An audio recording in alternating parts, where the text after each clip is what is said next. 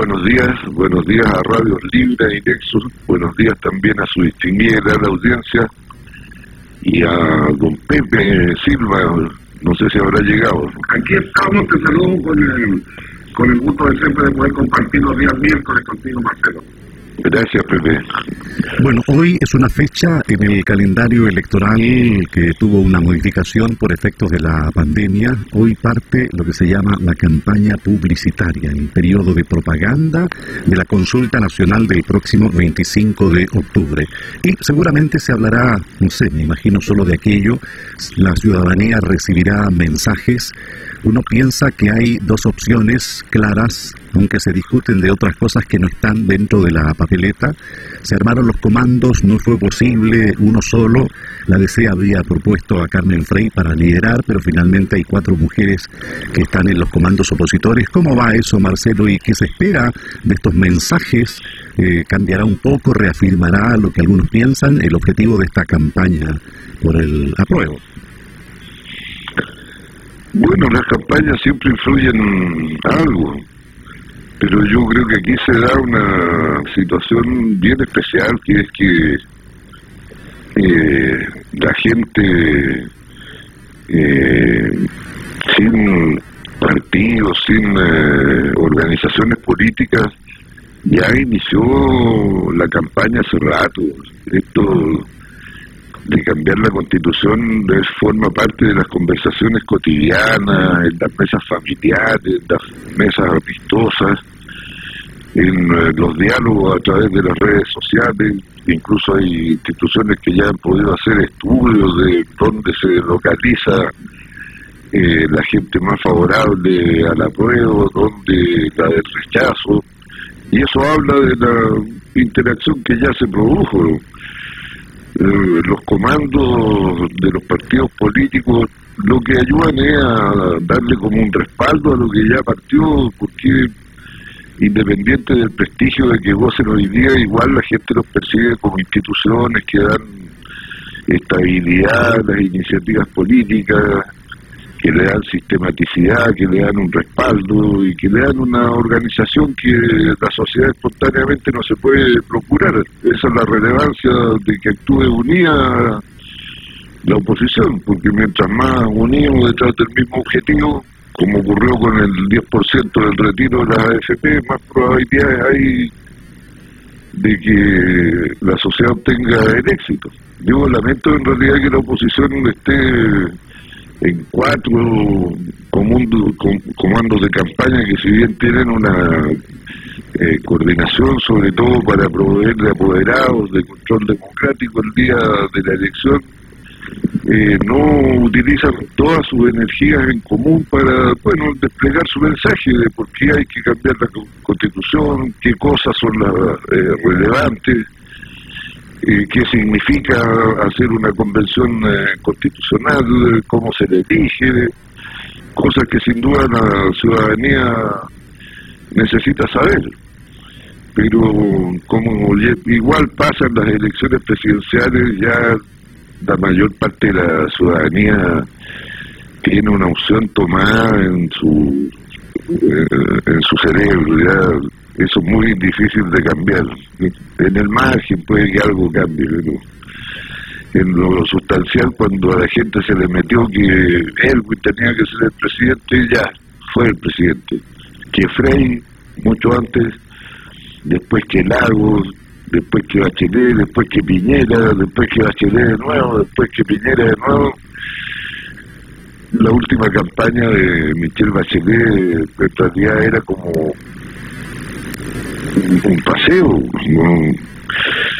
No, sé si ustedes están de acuerdo con esta apreciación, pero alguna experiencia electoral tengo. ¿Ah? Su, su, en ese minuto quiere ser de nuevo candidato presidencial. Pues claro que fue un, a lo único que aspiraba la alianza Chile Vamos en ese minuto era pasar a la segunda vuelta. Eso era lo único eh, a lo que se aspiraba, de no, no perder en primera vuelta. Y ocurrió así finalmente, Marcelo, tal cual como tú dices.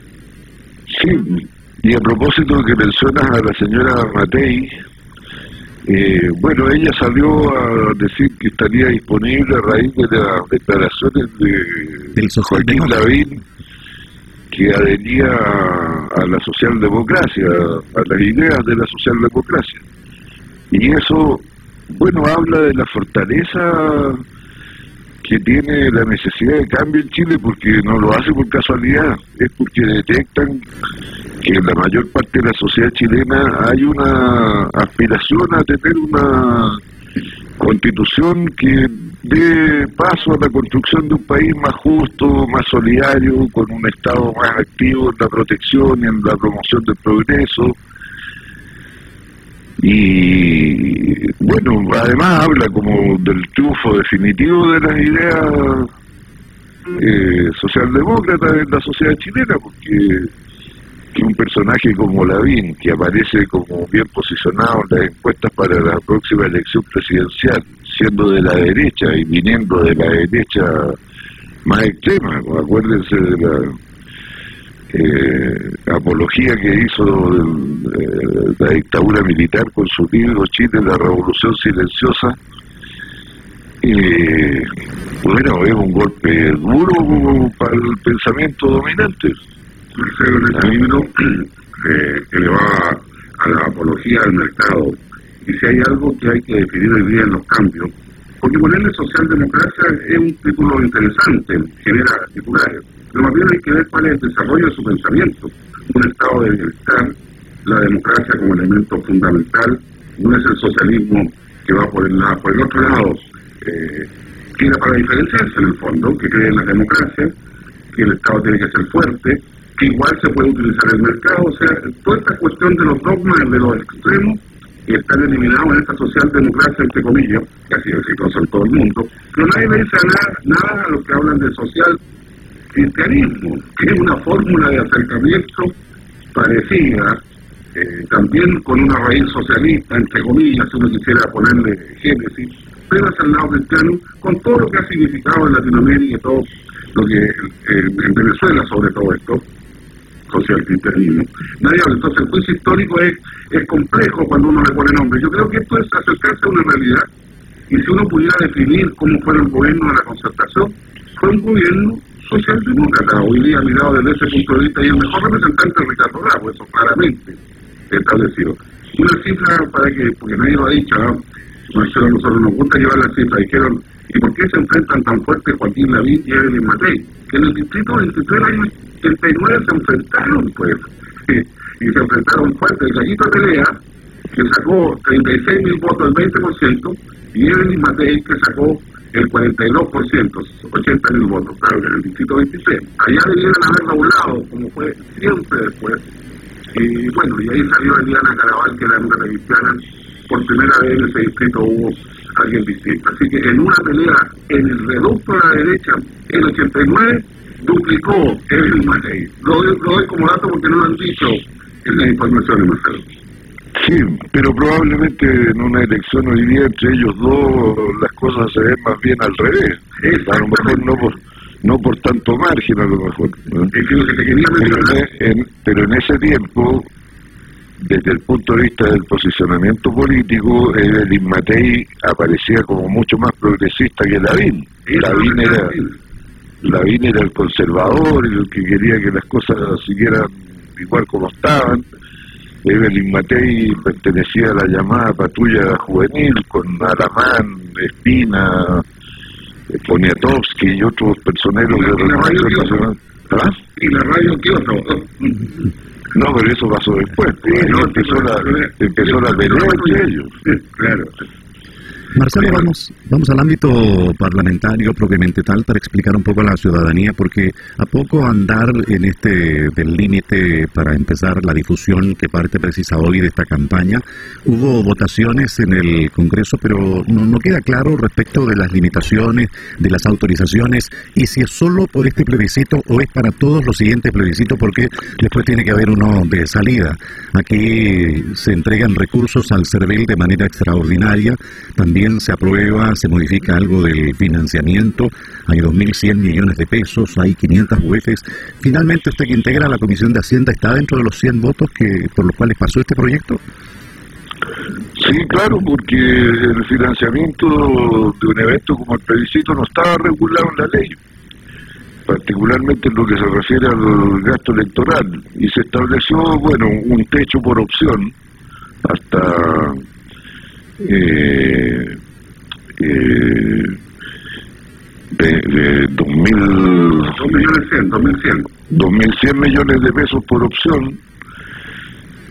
Se estableció un eh, límite a los aportes la necesidad de que estos se hicieran públicos, no hay gasto público en el financiamiento de las campañas, por lo tanto eso ese límite de los 21 mil millones eh, no viene del erario público, viene de los aportes de privados y se estableció para los dos plebiscitos, el de entrada y el de salida. Qué bueno, eso es interesante dejarlo ahí claro. Sí, ahora el mayor gasto del servicio electoral, bueno, tiene que ver básicamente con la pandemia, porque los recursos para organizar la elección ya estaban en la ley de presupuesto, no, no son nuevos, pero tenían otro destino, que era financiar las eh, eh, elecciones de, concejales, alcaldes y, gobernadores regionales, todo lo que significa desplegar las urnas, las mesas, etcétera, etcétera. Y esos mismos recursos simplemente se les trasladó a, por ley, se les trasladó a el financiamiento del evento electoral plebiscitario. Y los recursos adicionales tienen que ver con que, bueno, probablemente va a haber que hacer mayores gastos en acomodar la infraestructura para que sea un plebiscito seguro en materia de salud.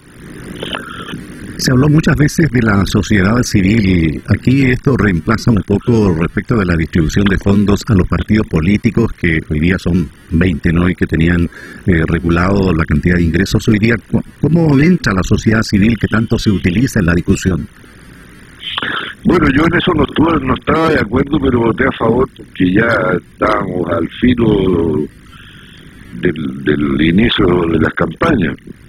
Eh, el, eh, eh, Senado había aprobado que los partidos políticos podían aportar hasta un límite de, recibir aportes de un límite de hasta 500 UF y, por donante y la sociedad civil, las organizaciones de la sociedad civil hasta 200 UF y una indicación del diputado René Zafiro nos igualó en 500 jueces. Ahora yo creo que fue un error porque las organizaciones de la sociedad civil no son solo las juntas de vecinos, no son solo eh, los sindicatos, eh, es la SOFOFA, es la Sociedad Nacional de Agricultura, es la Confederación de la Producción y el Comercio, y bueno, quienes pueden donar eh, eh, hacer donaciones hasta 500 UF.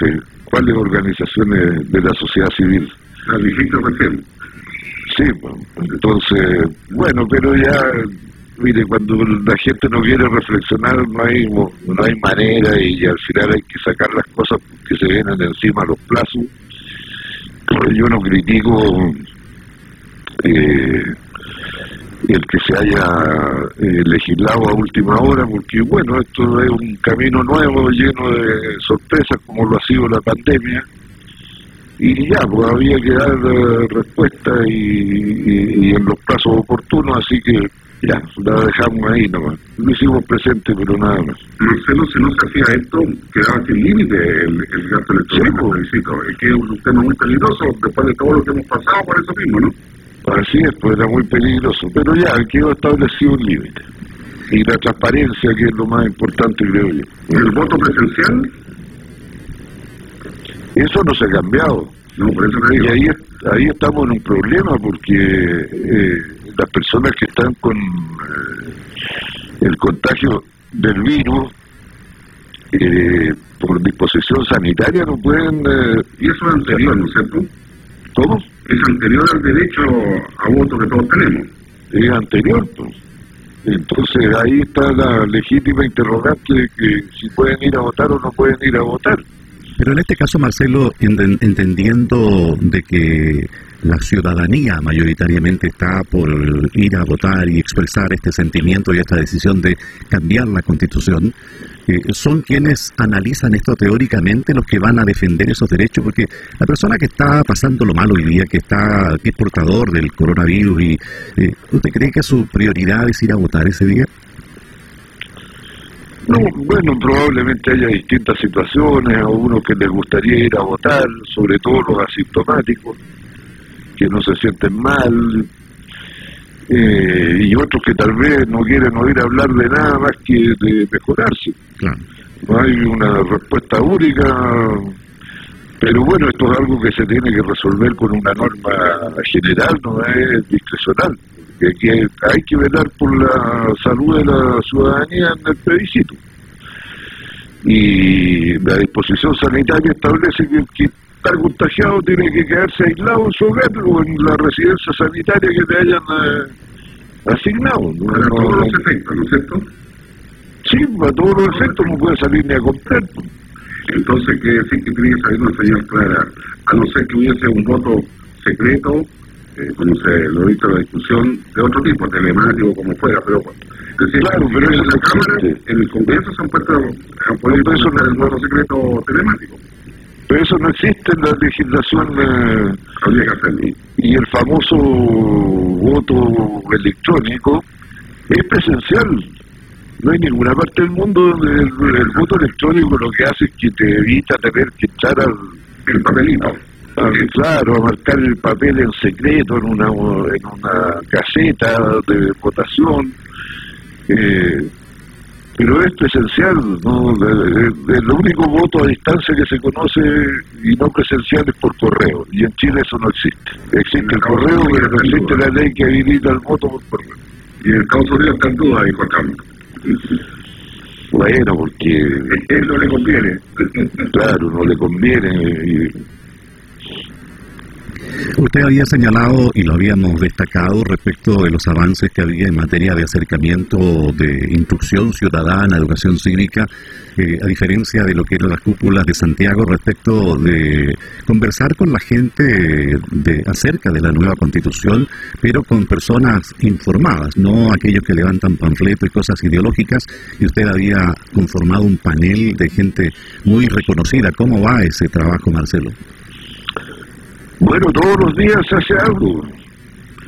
Eh, hicimos un primer foro, creo que les conté eso, donde estuvo Agustín Esquella, Aldo Valle, Natalie Capuzano y Laura Albornoz. Fue bien exitoso, de hecho se empezó a replicar con otros participantes en otras partes del país. Y también en Valparaíso habíamos logrado avanzar en las conversaciones de toda la oposición, de hecho anoche participé en una eh, estaba todo el mundo, los regionalistas verdes que representaban a una de los comandos, los, progresistas, la, ADC, eh, también había una representante del Frente Amplio, pero que estaba con sus eh, atribuciones a medio a media marcha Así que eso continúa y como les digo, la gente se mueve más rápido de lo que se están moviendo los partidos políticos. De hecho, hay lugares donde hay comandos de ciudadanos. A veces tienen algún participante que es miembro de partidos políticos, pero la mayoría son ciudadanos. Y, bueno, toman sus propias iniciativas, pues si no, no está prohibido y todo el mundo tiene si dispone de los medios tecnológicos acceso a Internet. Y la, y la última pregunta, Marcelo, en, este tema. ¿Lo que conversa la gente es distinto a lo que se habla hoy día por los líderes políticos que ya están bastante desgastados, que han copado los matinales de la televisión, los programas de los fines de semana? ¿Esos representantes nuevos no que no participan en la actividad política traen propuestas, ideas nuevas o están recibiendo, se están recién retroalimentando? No, están bastante informados, están bastante informados y sus conversaciones no son distintas de las que ocurren en la, supuesta élite política.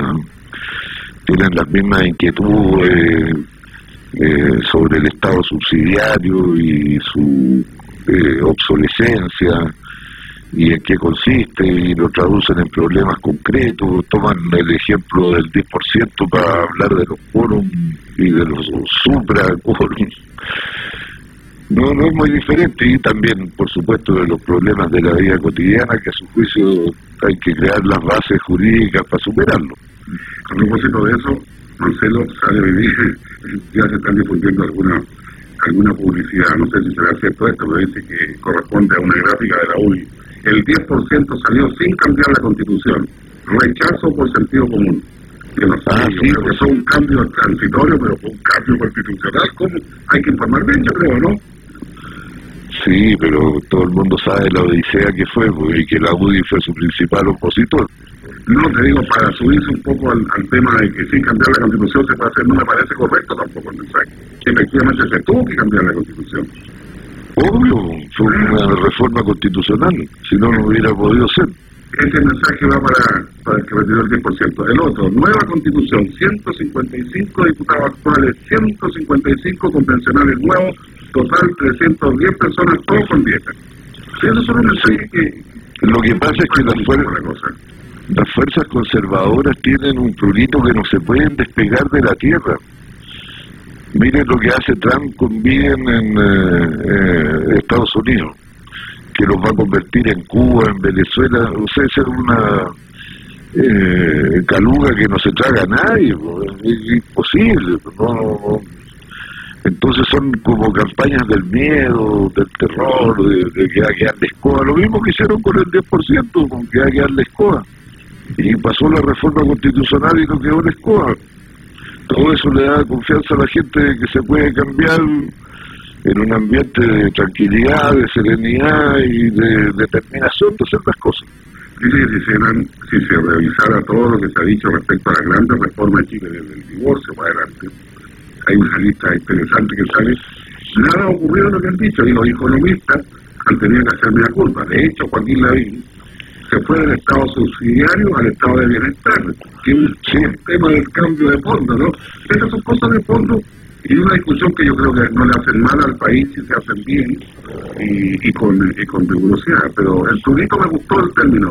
No hay, no hay antihistamínicos para eso. Pica permanentemente. Así es.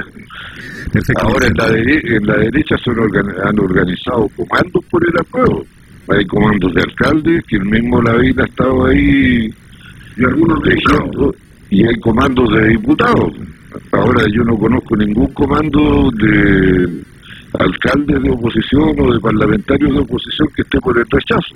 Eso habla de nuevo de la fortaleza que tiene la idea de cambiar la constitución. El 10%, Marcelo, el mismo, el mismo, el mismo electorado, el del 10%.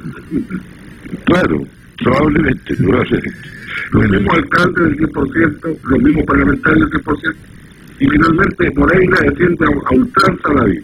Eso te, señala cómo están las cosas. Así es. Hay cambio, hay cambio. Bien, Marcelo, muchas gracias. Hasta la próxima ah. semana. Hasta septiembre ya. Ya, pues, que estén muy bien, que tengan buen día Sergio, Pepe y su distinguida audiencia. ¿Tú estás saliendo ya o no a circulación, eh, Marcelo? Eh, poco, ahora ahora me, voy a ir a instalar a Viña por bueno la necesidad de apoyo de un hijo. Muy bien, pues. A cuidarse entonces. Muy bien, igual ustedes, que estén muy bien. Gracias. Así es esta conversación de cada mañana a través de Libra y Nexo Invitación.